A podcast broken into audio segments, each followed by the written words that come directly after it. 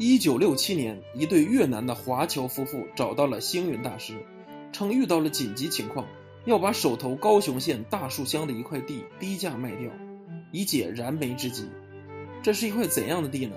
满是荆棘的荒山。所以一同前往的众人一看，心就沉到了谷底，甚至没有人愿意下车。可大师孤身上山，潜入密林，勘察完地形，他决定开山。主意定了后，资金成了大难题。